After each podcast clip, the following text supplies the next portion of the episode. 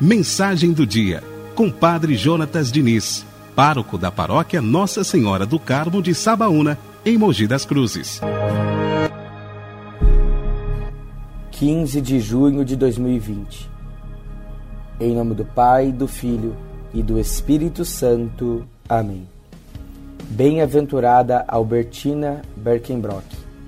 A primeira Marte brasileira nasceu em Santa Catarina em 11 de abril de 1919. Desde cedo despontava na vida de oração, no amor à família e ao próximo. Se unia ao crucificado por meio de penitências. Jovem, mas centrada no mistério da Eucaristia, tinha vida sacramental, penitencial e de oração.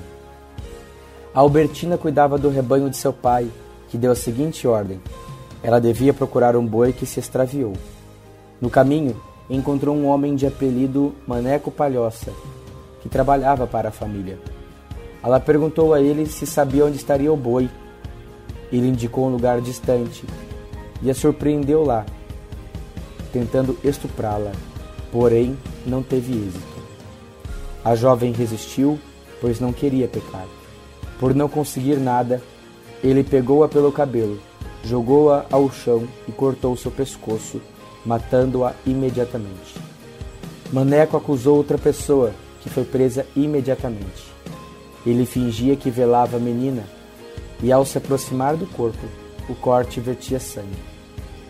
Ele fugiu, mas foi preso e confessou o crime. Maneco deixou claro que ela não cedeu porque não queria pecar. Tudo isso aconteceu em 15 de junho de 1931. Por causa da castidade, Albertina não cedeu. Por isso, com fé e confiança, nós rezamos.